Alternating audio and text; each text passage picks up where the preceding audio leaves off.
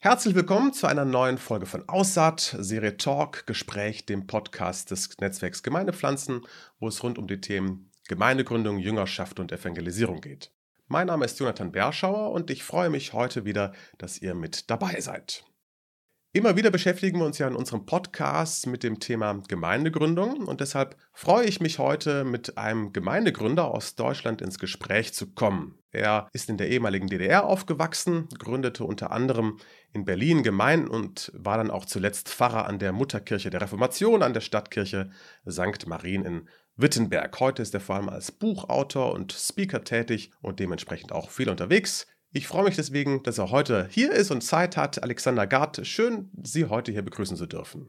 Ja, freue mich auch. Ja, lieber Alexander Gard, auf der Internetseite haben Sie über sich selbst geschrieben, ich zitiere es einmal, ich sehe mich gern als Lutheraner mit katholischem Herzen. Ich liebe meine evangelische Kirche und ich liebe den Papst, andere Kirchen, von den Katholiken bis zu den Pfingstlern, die evangelischen und die katholischen Heiligen ja, so ein kurzes Zitat und für mich zeugt das irgendwie davon, dass wir irgendwie anscheinend auch so über Konfessionsgrenzen hinweg eigentlich eine ziemlich große Breite irgendwie bespielen. Hat das auch was mit der DDR-Vergangenheit zu tun? Und ja, wie ist es da eigentlich, ich bin ja noch etwas jüngerer Natur, wie ist es in der DDR mit dem Glauben aufzuwachsen und wie sah dann damals überhaupt auch der Weg zum evangelischen Pfarramt bei Ihnen aus? Ja, also als gelernter Ossi habe ich einen ganz natürlichen Zugang zur Ökumene, also zu, dass wir zusammengehören. Es war dann manchmal so eine Erfahrung. Ich war an so einer stalinistischen Schule und dann konnte es also schon mal heißen, ah ja, äh, können mal die aufstehen, die an Gott glauben. Guckt euch mal an, das sind die noch äh, so wie die, die, die Sauriere, die bald aussterben. Und dann standen wir nun zwei, zwei Katholiken, ein adventistisches Mädchen und ein paar evangelische, also nicht viel, eine Minderheit. Und wir wussten, wir gehören zusammen. Wir sind hier die Deppen und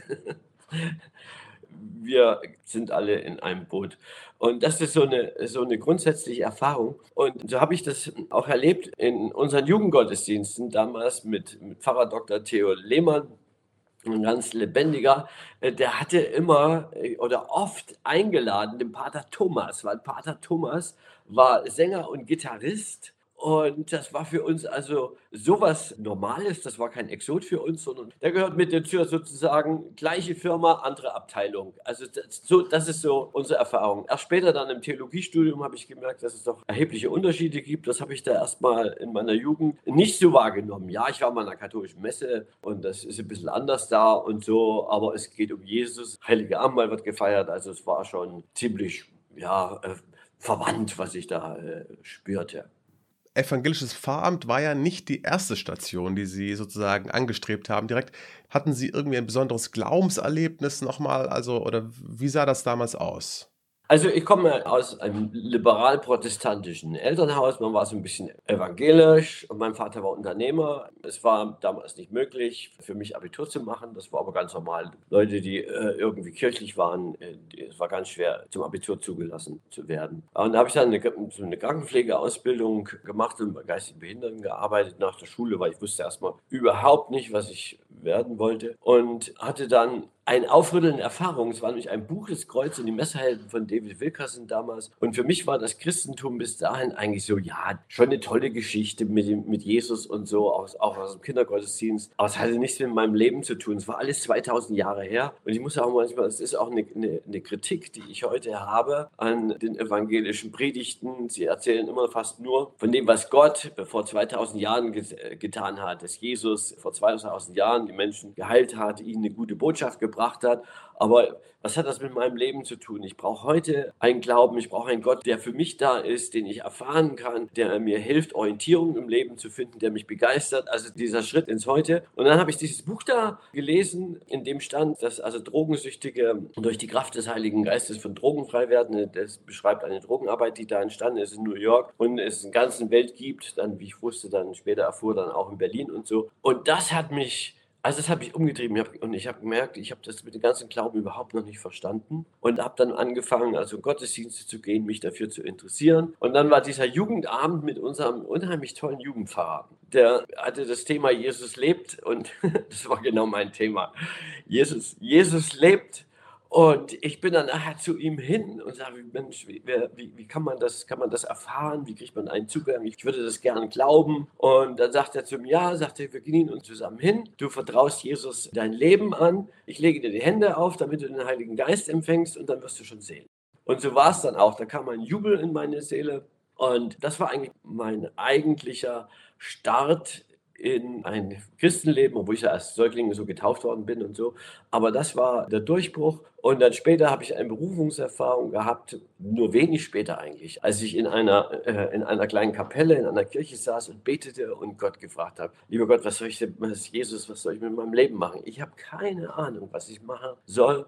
Und dann sprach Gott zu meinem Herzen, äh, studiere Theologie und werde Pfarrer. Das war so ein ganz klares, andere, bra andere brauchen nicht so ein Reden, aber ich hätte es nie selber auf die Idee gekommen, weil ich dachte, pff, drei alte Sprachen lernen und so. Entweder schrecklich schlau sein oder ein Streber. Und beides war eigentlich nicht so mein Ding dann habe ich mir hab ich gesagt, Mensch, Gott kennt dich. Und wenn Gott das dir zutraut, wenn Gott sagt, du sollst das machen, dann mach das einfach. Und dann habe ich mich dann gemeldet. Es gab zwei in, in der DDR zwei kirchliche Gymnasien, Altsprachengymnasien. Genau, und da habe ich mich dann äh, beworben und bin da genommen worden und habe da Abitur gemacht und zwei der alten Sprachen schon mal absolviert. Und die Erfahrung war, die mich selber erstaunte, mir fiel das alles ziemlich leicht. Ja, hätte ich Hätte ich nie gedacht und habe dann auch äh, studiert in Leipzig an der Kirchlichen Hochschule und habe das ja gerne studiert. Ja, das war so eine Zusammenfassung. Ja. So eine Kurzzusammenfassung. Ja. So ins ganz klassische Pfarramt ging es ja dann doch nicht. Also wenigstens jetzt nicht so, wie man das wahrscheinlich auch von einer klassischen irgendwie im Bilderbuch äh, so erlebt, sondern relativ schnell kam ja anscheinend auch dieses Thema, ich sage jetzt mal Church Planting auf. Wie kam es überhaupt dazu und äh, wie hat sich so dieser Gedanke entwickelt? Also erst einmal, mich hat eins umgetrieben, nämlich wie kommen Menschen und wie kommen vor allem junge Menschen zum Glauben. Und ich habe gemerkt, dass viele meiner Freunde gar keine Chance haben. Für sie ist Kirche lebensfern und nicht dynamisch. Und ich merke, so viele unserer traditionellen Gemeinden, die ticken kulturell ganz anders. Und sie ticken auch, sagen wir mal, so ganz im volkskirchlichen Setting. So, es reicht, wenn du getauft und konfirmiert bist und ich merkte, das geht so nicht. Und habe dann entdeckt, dass ich mich damit beschäftige, dass weltweit Gemeindegründen eigentlich die effektivste Missionsstrategie ist. Und äh, die Missionsstrategie, die besonders in der anglikanischen Kirche da gerade als Bewegung angefangen hatte, Church Planting als Bewegung. Und das hat mich begeistert und ich habe dann mehrere Bischöfe angeschrieben, ja, äh, von München aus. Ich bin ja kurz oder so ein Jahr vor der friedlichen Revolution ausgebürgert worden. Das ist nochmal eine andere Geschichte, weil ich mit Herausgeber einer illegalen Zeitschrift war und viel Ärger mit der Staatssicherheit hatte. Und habe die also angeschrieben nach der friedlichen Revolution, als ja auch Freiheit für sowas da war, dass ich gerne Gemeinde gründen würde, da wo nichts ist, in einem urbanen Umfeld. Und da hat mich der Bischof von Thüringen gesagt, ja, kommen Sie mal, gucken Sie sich das mal an. Da in Sonneberg, Südthüringen, da gibt es ein großes Neubaugebiet direkt an der ehemal, also direkt an der Grenze zu Bayern, früher Zonengrenze. Durfte die DDR, zur DDR-Zeit durfte die Kirche da nicht arbeiten. Dort wollen wir eine Tochtergemeinde von der Stadtkirche. Wir brauchen wir eine Tochtergemeinde von der Stadtkirche, ob das nicht was für sie ist. Ja? Und ich bin dahin und habe mir das angeguckt und habe gesagt, ja, das mache ich gerne. Da war ich dann also Pfarrer da an der Stadtkirche, einer von drei Pfarrern an der Stadtkirche, mit Spezialauftrag von Gemeindegründung. Und diese Gemeindegründung ist unheimlich gut gelaufen. Das lag damals auch an dieser großen Offenheit, nach, nachdem der Kommunismus da abgewirtschaftet hatte und die Leute noch ja, fragend waren, was ist denn nun wirklich und was zählt da nur. Wir haben dann Aufbruch in der Jugend gehabt und rappelvolle Gottesdienste. Die, der Gemeinde ist heute noch eine blühende Gemeinde, weil es einen tollen Pfarrer hat. War auch dann fast so was wie die erste deutsch-deutsche Gemeinde, weil nämlich dann in benachbarten äh, Franken äh, die Leute mitkriegen. Da gibt es einen evangelischen Gottesdienst mit Band oder so. Wir haben, es gab natürlich keine Orgel und wir haben dann im Kindergarten so einen großen Raum eine Mauer rausgerissen um dann eine Kirche drin zu haben. Da, für den Kindergarten haben wir dann äh, übernommen, einen ehemals sozialistischen Kindergarten in kirchliche Trägerschaft, da und da die Räume. Und naja, das war sozusagen meine erste Gemeindegründung und war eine unheimlich positive Erfahrung. Ich glaube, Musik hat ja auch eine ziemliche Rolle da gespielt, oder? Äh, Musik spielt eine große Rolle. Ich bin äh, Musiker, habe also immer so, also es geht so in Richtung Jazz, Jazz, äh, Blues, Rock, was ich da so mache. Und Lobpreis oder das für Jazz und von Chorälen oder so, das war schon immer sowas, was ich gerne mochte und habe von Anfang immer Bands aufgebaut. Und wir haben auch mit, mit Band gearbeitet. Und immer gute Musik, wenn man guten, guten, gute Anbetungsmusik hat und so Lobpreis und so, hat man schon die halbe Miete rein, weil das zieht Leute an. Jetzt habe ich schon rausgehört, okay, da gab es jetzt also anscheinend irgendwie einen Kindergarten, den man als Ort hatte. Jetzt steht man ja trotzdem irgendwie vor dem Nichts, sage ich jetzt mal. Ne? Also da gibt es im Grunde noch nicht so wirklich viel. Was sind denn überhaupt erste Sachen, mit denen man da anfängt? Gibt es da irgendwie so eine Art Gründerteam oder wie startet man da überhaupt? Ja, also ich habe ja dann später in Berlin äh, Gemeinde gegründet. Das ist nochmal eine ganz andere, das ist, war eine typische Gründungssituation. Die Gründungssituation dort in Sonneberg war also stark vom kirchlichen Fundament her, nämlich mit meinen Konformanten, die ich hatte. Meine, meine Konformantengruppe und ich machte wohl auch mit, ja, so mit Gitarre und so auch so bisschen an, an unkonventionellen Konformantenunterricht. Auf, auf alle Fälle habe ich immer sehr viele Konformanten gehabt. Immer wieder, viele von denen sind zum Glauben gekommen. Die waren dann sozusagen meine Mitarbeiter im nächsten Konformantenkurs. Und äh, dann äh, hat sich da eine Jugendarbeit gebildet, die wuchs. Wir hatten innerhalb relativ kurzer Zeit, ja, ich denke mal, die größte Jugendarbeit äh, Thüringens. Jeden Freitagabend so ein Jugendabend, Jugendgottesdienst mit über 100 Teenagern. Damit hat es eigentlich angefangen. Mit den Teenagern, dann habe ich Glaubenskurse gemacht. Ich habe so einen Alpha-Kurs, den, musste den aber ein bisschen verändern, der Alpha-Kurs, weil der Alpha-Kurs setzt zu sehr ein christliches äh, Weltbild voraus. Und da muss man noch ein bisschen was vorschieben. Ja, und ähm, die Glaubenskurse, die waren dann auch der Hit, weil wir haben dann so Elternabende gemacht, wo wir die Eltern eingeladen haben und haben ein Programm für die gemacht. Haben für die tolles zu essen, es gab tolle Getränke, tollen Wein und so. Und dann haben wir ein Programm für die gemacht, ein Anspiel und irgendwelche Sachen. Und anschließend ja, haben alles die gemacht und anschließend haben wir die Eltern zum Glaubenskurs eingeladen. Und das ist wirklich was Besonderes. Zum ersten Mal war es mal umgedreht. Nicht die Eltern haben den Kindern gesagt, wo sie hingehen sollen, sondern die Kinder haben den Eltern gesagt, wo sie hingehen sollen, die bekehrten äh, Teenager, sodass ich also einen vollen Glaubenskurs nach dem anderen hatte. Und in diesen Glaubenskursen sind viele Menschen, zum, also Durchbruch zum Glauben von viele von einer, sagen wir mal, von, von einer eher passiven Volkskirchlichkeit hin zu einem engagierten Christsein. Und dann haben wir mehrere Hauskreise sind dann entstanden. Und das ist dann alles, äh, das ist dann gewachsen. Und das war damals eine, eine, sehr besondere Zeit. Heute ist alles viel schwieriger geworden, aber das, das ging da ziemlich, ziemlich gut.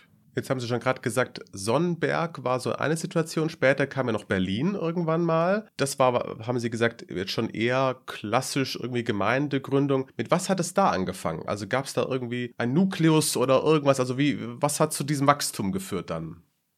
Genau, am Anfang, genau, am Anfang ist der Nukleus ein, ein kleines Gemeindegründungsteam. Ich habe dann Ende der 90er Jahre war ich Sprecher auf dem Deutschen Theologenkongress und habe eigentlich nur gesprochen über Mission im Osten. Das war damals 90er Jahre, das war so ein Thema. Ich war so ein bisschen ein Exot da. Ja. Mission im Osten und dann kamen die Berliner auf mich zu und sagten: Mensch, wir haben da in Hellersdorf ein riesiges Neubaugebiet mit 150.000 Menschen. Und das ist ein sehr junger Stadtbezirk und das ist auch der jugendreichste Stadtbezirk Europas, war damals auch so. Und ob ich mir nicht vorstellen könnte, dort zu arbeiten, da nur 10 Prozent der Menschen dort einer Kirche angehören und nur ein geringer Teil von den jungen Leuten, ob wir dann irgendwas starten können. Und habe ich dann auch in die, in die Jugend eingebracht, in meine Jugend habe gesagt, Mensch, ich würde nächstes Jahr nach Berlin, ich habe einen Beruf nach Berlin. Einige von euch wollen ja zum Studieren dahin. Wer hat denn Lust mitzukommen? Wir bilden dann ein Gemeindegründungsteam, ihr macht eure Ausbildung, euer Studium in Berlin und wir bilden so eine Art Lebensgemeinschaften. Äh, sieben Leute sind mitgegangen. Sieben junge, hochmotivierte Leute.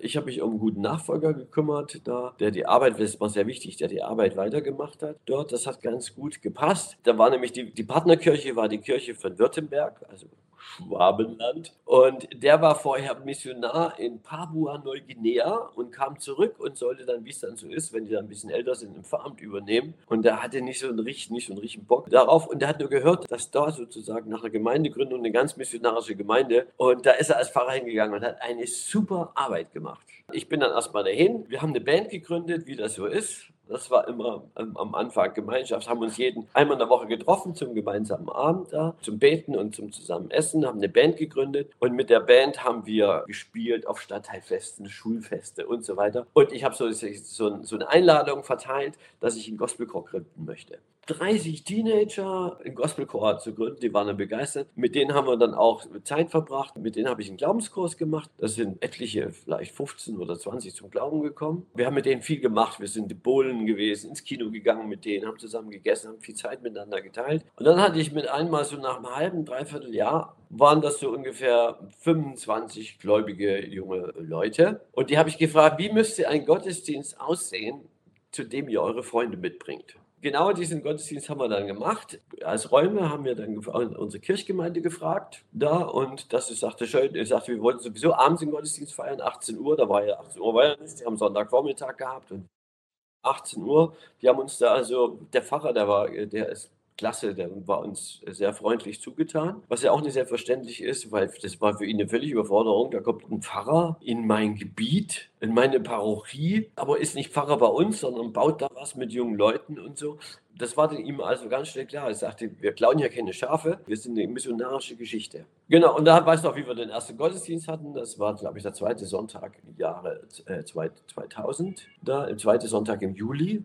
Und das gilt auch als, als das Gründungsdatum der Gemeinde. Und da war, weißt du noch, das war unser erster Gottesdienst, da kamen so, naja, kamen so 60 junge Leute. Und wir haben den Gottesdienst als eine Band gegründet gehabt. Ich habe gepredigt und gebetet. Wir haben ein kleines Anspielteam gemacht und wir haben uns äh, darauf geeinigt, wie wir Gottesdienst bringen. Wir haben gesagt, es gibt ein paar bestimmte, äh, also Jahrescher Anfang, Vater Unser, Fürbitte. Also wir haben so gesagt, so ein paar Elemente müssen drin sein, sollen drin sein, haben es auch gesagt, okay, aber daneben haben wir viel Jugendkultur drin gehabt. Ja, und dann kamen sie und, und kamen sie und dann wuchs das und wuchs. Und dann ist uns schließlich die Kirche zu klein geworden. Und es war, war auch nur eine kleine Kirche. Dann sind uns vom, vom Sendermanagement dort, mit dem wir zusammengearbeitet haben, weil wir haben aber zu Veranstaltungen gemacht für die vorangeholt haben und so. Und die haben uns dann äh, Räume angeboten, großen, großen Räume. Und haben gesagt, ihr könnt da kriegen, könnt ihr sehr verbilligt kriegen, aber nur so lange, bis wir jemanden haben, der uns mehr bietet, dann müsst ihr wieder raus. Wie es so ist, ja. Und dann waren wir eine ganze Zeit und haben also in Helle Mitte, das war so ein Einkaufszentrum, und haben das ganze Ladenkirche genannt. Ja, weil das ein großer Laden war. Das war ganz gut und da haben wir immer so, haben wir immer weitergearbeitet und Glaubenskurse gemacht. Und wir wurden dann zu viele, sodass wir lauter Kleingruppen gebildet haben. So haben wir es genannt. Also es gab sozusagen einmal so ein gottesdienstliches Angebot. Ich habe noch von unserem Vorgespräch in Erinnerung, da gab es auch so eine Entwicklung, glaube ich, ich sage mal, vom, Wohnzimmer hinaus eben in so, was ich so, in einen, einen größeren Laden. Ja, genau, das habe ich noch vergessen. Wir haben ja dann mit denen, mit denen, die zum Glauben gekommen wir haben ja immer Freitagabend das sogenannte, haben wir genannt Jesus Party. In der Wohnung gefeiert. Jesus Party, das wurden dann, äh, das wurden dann immer mehr und das wurde dann auch zu laut. Die saßen alle auf dem Boden, weil, weil die gar nicht mehr reingingen in das große Zimmer. Kam dann schließlich die Polizei wegen Lärmbelästigung Und die waren völlig überfordert. Ich bin da raus, ja, ja, mein Name ist Alexander Gart, ich bin evangelischer Pfarrer. Wir gründen hier eine Gemeinde und feiern hier so eine Art Jugendabend oder Gottesdienst. Und das konnten sie gar nicht einordnen. Ja. Und ich sagte, ja, es ist, ist, aber zu laut und die Leute beschweren sich schon. Und spätestens da haben wir gemerkt, wir müssen in die, wir müssen in die Kirche. Genau.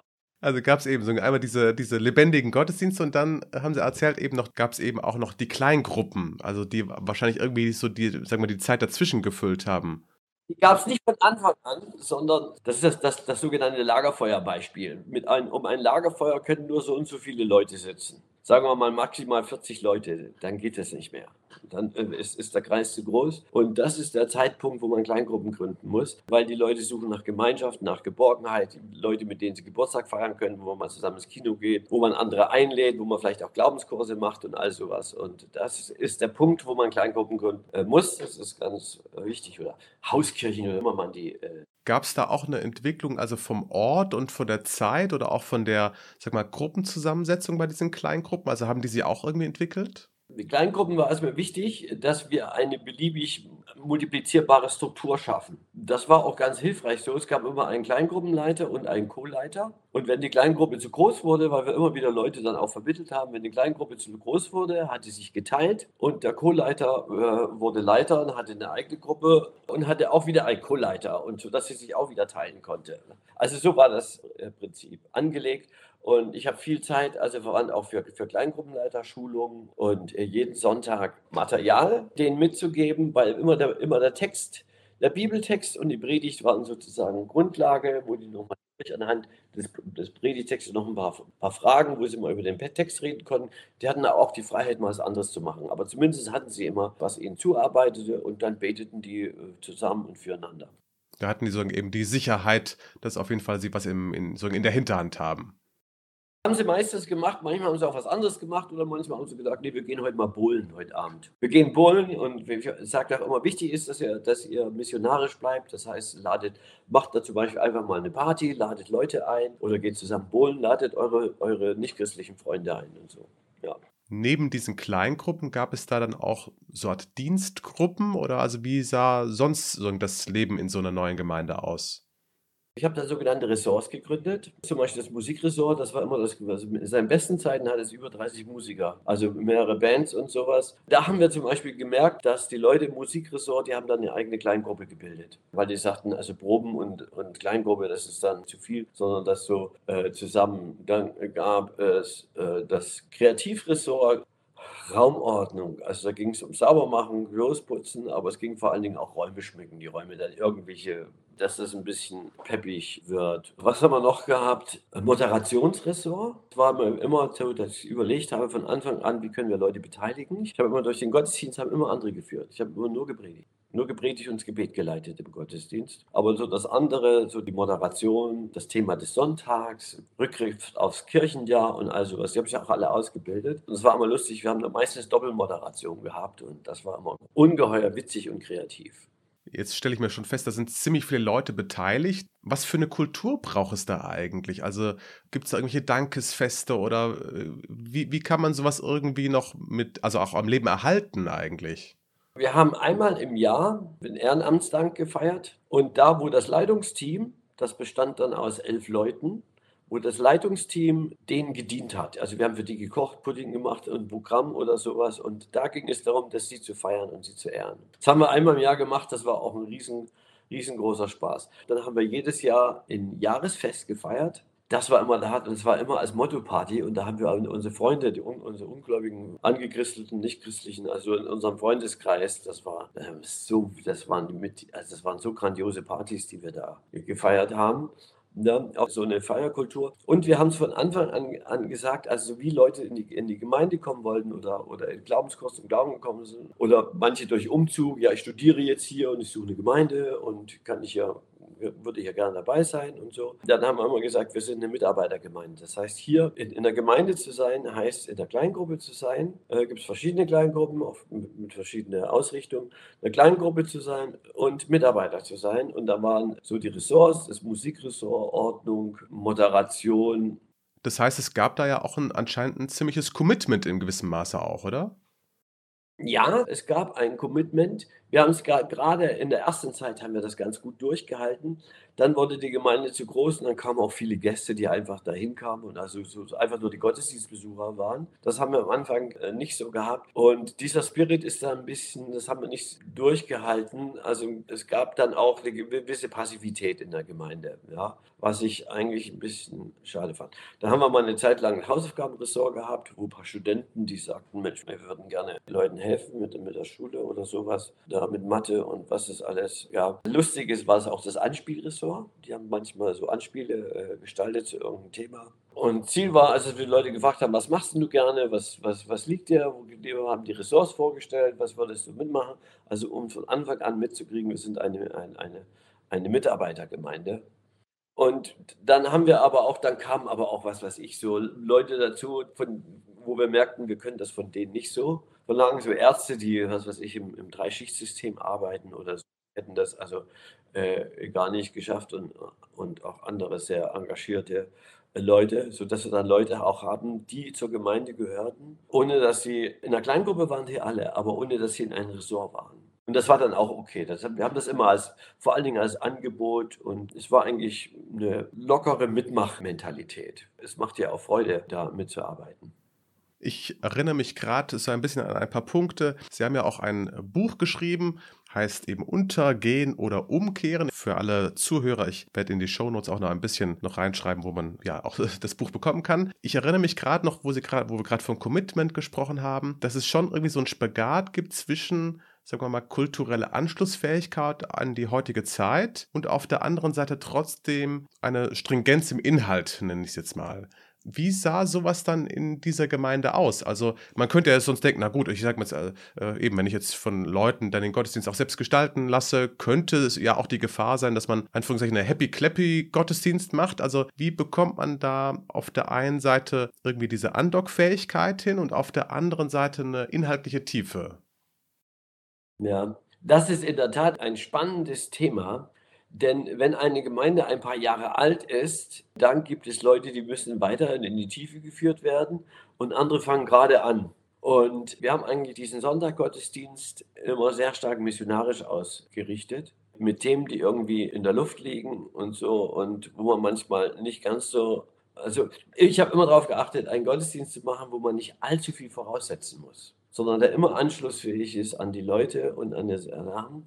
Und habe ich gemerkt, jetzt wie kriegt man also die Leute weiter? Und ich habe dann äh, immer mal so, so, so Themenreihen gehabt, dann, wo es also in die Tiefe ging, also Themenreihe Geistesgaben, Themenreihe.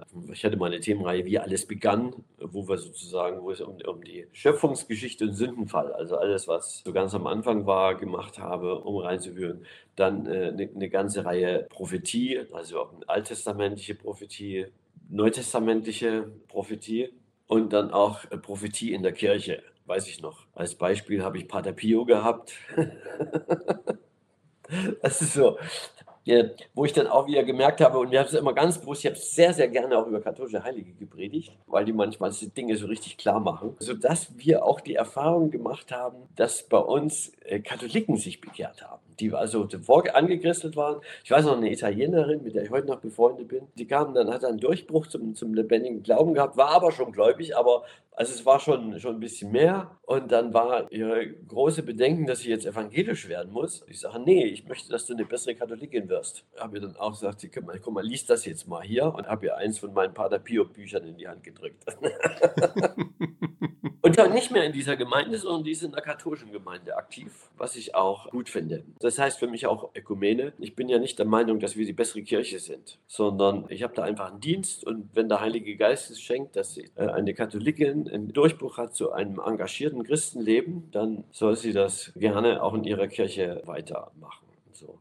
Das war mir immer wichtig, obwohl wir schon ansonsten schon auch ein, ein protestantisches Profil haben. Also so Themen rein und dann einmal im Monat habe ich einen Abendmahlsgottesdienst gefeiert. Und dieser Abendmahlsgottesdienst war also wirklich für die Getauften. Das heißt, wenn andere kamen, konnten sie natürlich auch kommen. Aber ich habe dann auch immer gesagt, das Heilige Abendmahl, genau, eingeladen sind alle, die, die getauft sind und Jesus Christus als ihren Herrn bekennen. Und die hier sind, sind herzlich eingeladen, sich segnen zu lassen und eingeladen, sich taufen zu lassen. Und diesen Gottesdienst habe ich ganz liturgisch gestaltet, also richtig mit allen drum und dran, also eucharistisches Hochgebet und Epiklese und, sowas, also mit allen drum und dran. Das ganze Repertoire. Ja, genau, das ganze, wirklich das ganze Repertoire, jawohl, richtig, auch mit den liturgischen Texten, die konnten die dann noch alle gut, gut mitsprechen. Und da habe ich immer ein Thema genommen, was also Schwarzbrot ist wo wir gerade von Taufe gesprochen haben, also auch jetzt in dem Buch Untergehen oder Umkehren geht es ja schon auch um Bekehrung. Wie sah dann, sag mal, also Richtung Taufe das Ganze aus? Also wir kennen ja doch sehr stark noch aus unserem volkskirchlichen Umfeld, wo sich Kinder taufe und äh, dass man da irgendwie hineinwächst. War da nochmal ein bewusster Akzent Richtung Bekehrung, Umkehr irgendwie im Kontext der Taufe oder wie sah das da aus? Also erstmal ist es so, ähm, viele, Le viele Leute waren ja, sind ja gar nicht getauft. Die kommen ja richtig aus dem, aus dem Atheismus, aus dem Heidentum da in Berlin. Und dann haben wir einmal im Jahr einen großen Taufgottesdienst im Sommer am See gemacht mit Ganztaufe. Und im Winter haben wir aber auch getauft, Taufbecken und wenig Wasser. Die Masse des Wassers macht es ja nicht. Ich liebte aber die Taufgottesdienste am See, die liebte ich mehr, weil da luden die ihre Freunde ein. Da kamen also fast ganze Schulklassen und da so an, an so einem See und es gehörte immer mit dazu, auch bei, bei jeder Taufe, dass sie ihr eigentlich ihr Taufzeugnis erzählen. Ich lasse mich taufen, weil, Punkt, Punkt, Punkt. Ja, das manche, bei manchen war, fiel es ganz kurz aus und bei anderen, die haben dann richtig ihre hochdramatische Geschichte erzählt, wie es dazu kam. Was wir dann immer wieder ge gemacht haben, dass also Leute, die aus dem volkskirchlichen Hintergrund kamen und als Babys getauft worden sind, die wollten nochmal getauft werden. Und das geht natürlich nicht. Das entspricht nicht unserer Tradition. Und ich habe mit denen eine Tauferneuerung gefeiert. Tauferneuerung, äh, eigentlich ist ja die, die Konfirmation eine Tauferneuerung. Das heißt, dass die ganz bewusst ihr Ja zu ihrer Taufe gesprochen haben als ein Bekenntnis Und ich habe sie auch nochmal gefragt, möchte sie die Tauffragen ihnen, ihnen sozusagen gestellt. Möchtest du Jesus Christus, deinem Herrn, gehören, ihm dienen, dein Leben lang, das Evangelium bezeugen und so weiter, was dann so in den Texten ist. Und so sie sagt, ja, ich will. Sagst du dich los von dem Mächte, Macht, sagst du dich los von der Finsternis oder sowas war alles mit drin. Und dann äh, habe ich dir in die Hände aufgesagt und ich sprich dir zu, in, du bist getauft im Namen des Vaters, des Sohnes, des Heiligen Geistes, nicht du wirst, sondern du bist getauft. Ich habe die Taufwirklichkeit zugesprochen und nochmal zugesprochen, dass die Gabe des Heiligen Geistes was, was ja bei euch die Firmung ist, haben wir ihnen dann nochmal zugesprochen, ähm, weil ich merkte, sie braucht nochmal eine Vergewisserung. Man kann nicht einfach sagen, äh, nee, du bist schon getauft, alles schon passiert, es kann nicht mehr passieren, sondern wir haben das dann als Tauferneuerung gefeiert. Bei unserem Vorgespräch war ich beeindruckt. Ihr habt ja, also wo wir gerade schon von Schwarzbrot geredet haben, auch so Beichtwochenenden gemacht. Wie sahen die aus und was waren da Inhalte? Gibt es alles heute noch. Das haben wir nicht nur gemacht, sondern so, das ist das sogenannte Get Free Weekend. Meistens im Frühling, der Frühjahrsputz für die Seele. Das ging immer los am Samstagvormittag und ging bis Sonntagmittag. Äußerlich sind in ein, ein Freizeitenheim gefahren, jede zwei Tage. Und das war gleichzeitig ein Fastenwochenende. Das heißt, es gab meistens nur Tee und Obst und Trockenbrot. Also wer das brauchte, manche haben auch ganz gefastet. Nur am Sonntag nach dem Gottesdienst gab es dann einen großen Festbrunch. Das war, als wo gefeiert wurde. Ich habe gelehrt über Sünde und Vergebung, vor allen Dingen über das Kreuz Christi, was ist da passiert. Und dann habe hab ich ein Beispiel ausgeteilt. Diesen Beispiel habe ich aus dem Gotteslob, dem katholischen Beispiel, habe ich verwendet. Ich weiß gar nicht, ob ich da alle Formulierungen verwenden konnte, das weiß ich jetzt gar nicht mehr. Ob da nicht irgendwas drin war, was, was die Leute nicht verstanden hätten mit, mit Papst oder so. Hätten sie nicht verstanden, ich mit, hätte damit kein Problem. Aber gut, aber wir haben auf alle Fälle den Beispiel, äh, dass sie einfach mal Gott fragen und das einfach mal durchgehen. Nicht um ihnen Schuld einzureden, sondern dort, wo du also bitte vorher Jesus Christus, dass er durch seinen Geist zeigt, was da ist. Und dann haben die, haben die Leute gesagt, äh, habe ich auch so einen Begleitzettel, wie man einen Brief an Jesus schreibt, ihnen einen Brief an Jesus zu schreiben. In diesem Brief gehören vier Punkte zum, zum Schreiben, habe ich also genau nochmal erläutert. Vier Punkte. Das erste ist, du schreibst das, was dir als Schuld aufgegangen ist. Jetzt habe ich mal noch so ein bisschen was erklärt. Ihr findet das da drin. Ja, aber ihr müsst euch jetzt nichts einreden, sondern Gott wird es euch auch zeigen. Vielleicht ist auch manches noch nicht dran. Vielleicht gibt es heute Sachen, wo du denkst, das ist ganz normal. Und Jesus Christus, äh, der Heilige Geist zeigt dir erst ein paar Jahren, dass das nicht in Ordnung ist. Ganz einfach, weil du im Moment noch nicht so weit gewachsen bist. Zweitens Verletzungen. Das ist die Sünde anderer Menschen, die sich auf dein Leben. Verletzungen dann als drittes deine Ängste, wo deine tiefen Lebensängste, die müssen zu Jesus und ans Kreuz, dass du sie ihm, ihm, ihm bringst. Und deine Zweifel. Jesus Christus als Kreuz ist der beste Ort, wo du auch mit deinen Zweifeln hin kannst. Mit dem, was du alles schwer kannst, was du nicht glauben kannst. Das ging dann also bis abends und dann den ganzen Abend waren sie dann sozusagen mit diesem Zettel allein. Dazu habe ich noch gleichzeitig ich so eine Sprechzimmertüre gehabt, wo man, wenn man persönlich beichten wollte, also wenn man das nicht nur auf den Zettel schreiben wollte, sondern wenn man ein Gespräch suchte, viele haben es auch Gespräch gesucht und habe dann mit denen geredet und ich habe noch, noch eine, eine Seelsorgerin mitgehabt für die, für die Frauen, wo die es auch da noch sprechen konnte. Und am nächsten Vormittag war die Feier der Versöhnung. Ich habe über Befreiung, also was es heißt, frei zu werden von seinen Lasten und so, gepredigt, Lobpreis erst und so, wie das so ist. Und dann der Punkt, wo die ihren Brief an Jesus ans Kreuz bringen konnten. Da haben wir so ein altes, knorriges Kreuz, wo man also mit, also so richtig mit solchen Pinnnadeln seinen Brief an Jesus ans Kreuz heften kann. Da gibt es ja auch, der hat den Schuldbrief, gibt es ja diese schöne Stelle, den Schuldbrief, hat vernichtet, den Schuldbrief gelöscht, ja. Und Tetelestai, dieses berühmte Wort, es ist vollbracht, griechisch Tetelestai heißt ja, vollbracht heißt ja auch sozusagen, es ist, die Schuld ist bezahlt. Und da haben die manche unter Tränen oder so diesen, und, und Gebet, diesen Brief ans Kreuz gebracht. Dann habe ich mit denen, haben wir uns alle um das Kreuz versammelt, haben mit denen ein, ein, ein, ein Übergabegebet und ein, und ein Bußgebet gesprochen. Wo es nochmal laut und wo dann auch die Frage, bereust du seine Sünde, so, deine Sünde, so sprich ja. Glaubst du, bist du bereit zu einem neuen Leben aus der Kraft des Heiligen Geistes? Ja, ich bin bereit. Und so. Haben das dann gesprochen, haben die, äh, ans Schuldbekenntnis und dann haben wir ihnen die Hände aufgelegt, die Mitarbeiter und ich, dass der Heilige Geist das bestätigt und mit einer großen Freude und mit einer großen Freisetzung auf ihr Leben kommt. Nach dem Gottesdienst gab es erstmal, dass wir feierlich die Briefe verbrannt haben, öffentlich. Ja, das ist mir auch wichtig, dass sie, dass sie nicht denken, ich, ich mache mir mit, einer, mit ein paar Freunden und einer Flasche Rotwein einen lustigen Abend und lese die Briefe. Da haben die Briefe unter Jubel verbrannt in so einer großen Schale draußen. Dann gab es den Brunch, das ist alles mit Teil der Feier der Versöhnung. Gab es einen großen Brunch mit ewig viel Essen, die Leute haben ewig viel Hunger gehabt und es war ein richtiges, also jedes Jahr haben wir das so gemacht, ein richtig fröhliches Fest und das ging dann so bis vielleicht 13, 14 Uhr und dann sind die wieder nach Hause gefahren. Und das haben wir jedes Jahr einmal gemacht und es gab auch, manche Leute sind jedes Jahr dahin gefahren. Aber uns war es ganz besonders wichtig, dass die Neuen, hin, dass die Neuen hinfahren. Vor allem, weil wir dann auch gesagt haben, du, es gibt so viele Dinge in deinem Leben, da helfen nicht einfach noch gute Vorsätze, sondern, da, sondern du brauchst Seelsorge, du brauchst Beichte, du brauchst einen Ort, wo du diese Sachen, wo du, wo du die Befreiung äh, erfährst, wo Raum wird in deinem Leben für, für Jesus Christus. Da ist noch so viel, da ist noch so viel Müll drin. Und daneben gab es auch immer wieder Beichtgespräche, unabhängig von Get Free. Dadurch, aber durch Get Free war Beichte irgendwie äh, auch ähm, in der Gemeinde präsent. Und es gab immer wieder dann auch Leute, die sagen, ich muss auch mit dir reden, ich komme damit was nicht klar. Und es waren dann so, waren Beichtgespräche. Also das ganze Jahr über, immer wieder. Also nicht zu oft, aber es passierte immer wieder. Wir haben also wirklich da in der Jungkirche Berlin, jetzt in den zwei, zwei Gemeinden, die dritte Gemeinde wird gerade gegründet, haben wir die Beichte äh, installiert. Äh, wir haben sie, wie, wie alles am christlichen Glauben, wenn das in so eine fremde säkulare Kultur, wir haben das so, dass es in die säkulare Kultur geht, also mit diesem Get Free Weekend und, und so. Und das ist uns gelungen, weil es ist auch ziemlich klar, weil die Leute wissen, die kommen ja teilweise Drogen und, und teilweise von manchmal schon ein bisschen exzessiven Lebensstil, gerade die jungen Leute und so, und der sie auch nicht gerade glücklich macht. Und also das war, äh, das ist nicht schwer zu vermitteln, Beichte. Jetzt haben wir gerade schon das Thema Gemeindegründung so ein bisschen gehabt. Jetzt in Ihrem Buch Untergehen oder Umkehren, da sprechen Sie ja noch ein paar kulturelle oder theologische Aspekte an. Also es geht ja nicht nur darum, dass man sagt, ah, okay, wir, wir haben irgendwie eine strukturelle Maßnahme Church Planting, so in dem Sinne, sondern eigentlich braucht es ja noch so tiefergehende kulturelle und theologische Dinge, die vielleicht auch im Hinblick auf die Zukunft von Kirche irgendwie mal angepackt werden müssen. Was sind für Sie so Punkte, wo Sie sagen, also wenn Kirche Zukunft haben soll, dann müssen wir darauf achten? Einmal, was die Verkündigung anbetrifft, brauchen wir eine gute Apologetik.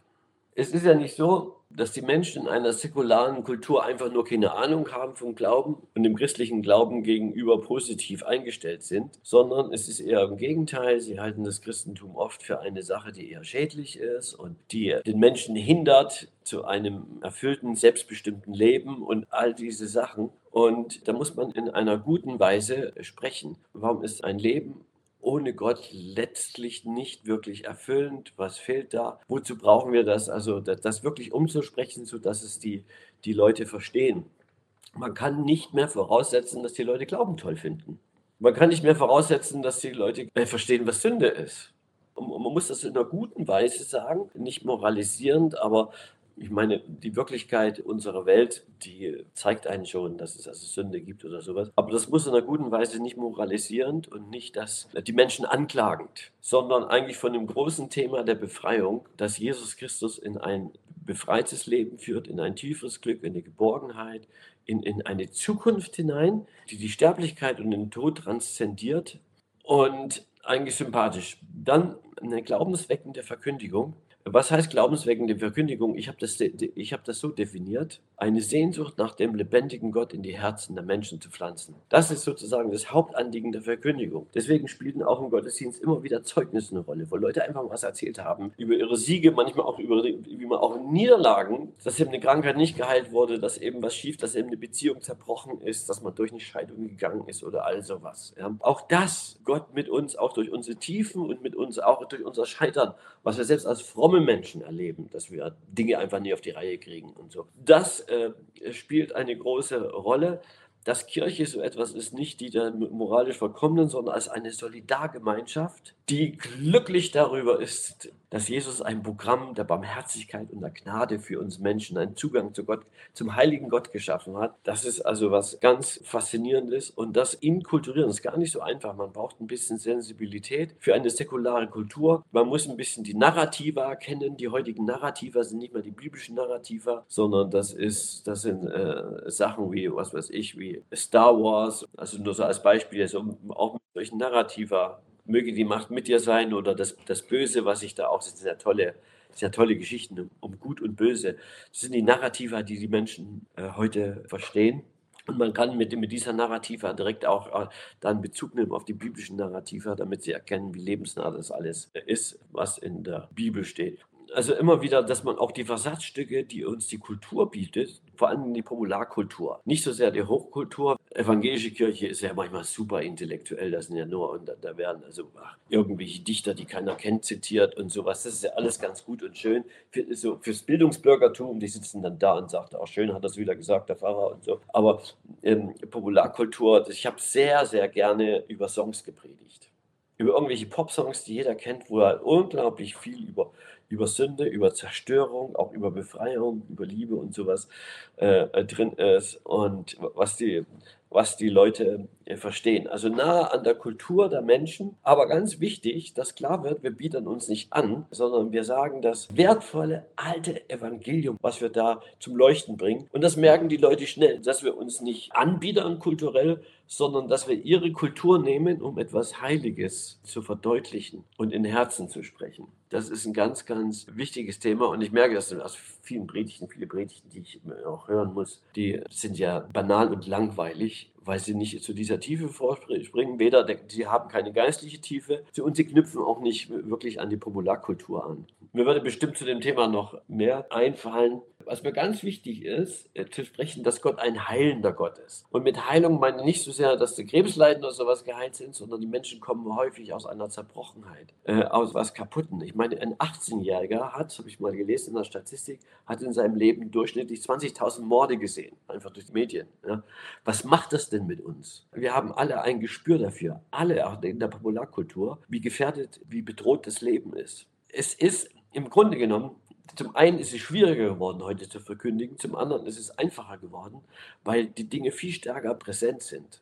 Man muss nur ein Gespür dafür haben, auch für die tiefen Nöte. Und das einzubauen in den, in den Gemeindealltag, das spielt eine große Rolle. Auch wenn ich jetzt gucke, religionssoziologisch weltweit, jetzt, ich habe mich jetzt gerade befasst mit der katholischen Kirche in Lateinamerika, wie sie auf das Wachstum, das wahnsinnige Wachstum gerade in Brasilien angestoßen, ich bin befreundet mit einer brasilianischen Missionarin, angestoßen, auch so ein bisschen durch sie, was ist denn da eigentlich los?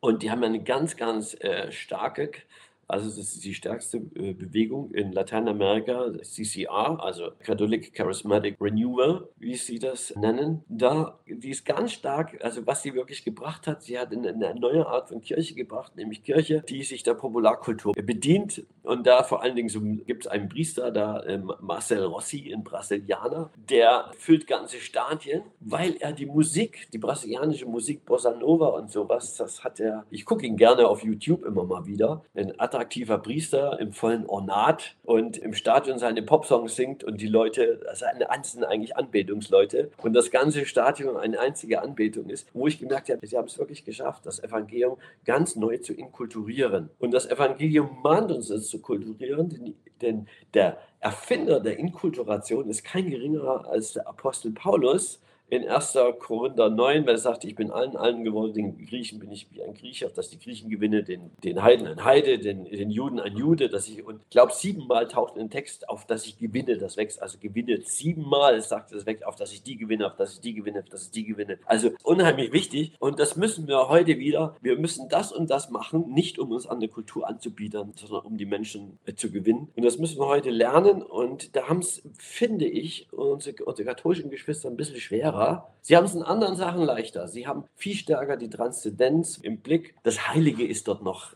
ist doch noch viel, viel präsenter, schon allein durch die Eucharistie. Das ist das Sympathische. Aber das Inkulturierende, Sie haben so eine tolle Kultur, die sich über 1800 Jahre oder wie lange bewährt hat, die aber heute, finde ich, bei vielen Menschen vorbeigeht. Und manches, wenn ich das mal so ein bisschen ähm, respektlos sagen kann, manches an an, an Messe erinnert mich an eine Mittelaltershow. Was einige, also gerade Leute, die eher so hochkulturell ticken, ich habe ich hab in meinem Freundeskreis habe ich Leute, die, da muss, muss eine Messe auf Latein sein und so, die stehen da voll drauf. Und das ist auch okay. Das ist aber eine, eine elitäre Minderheit.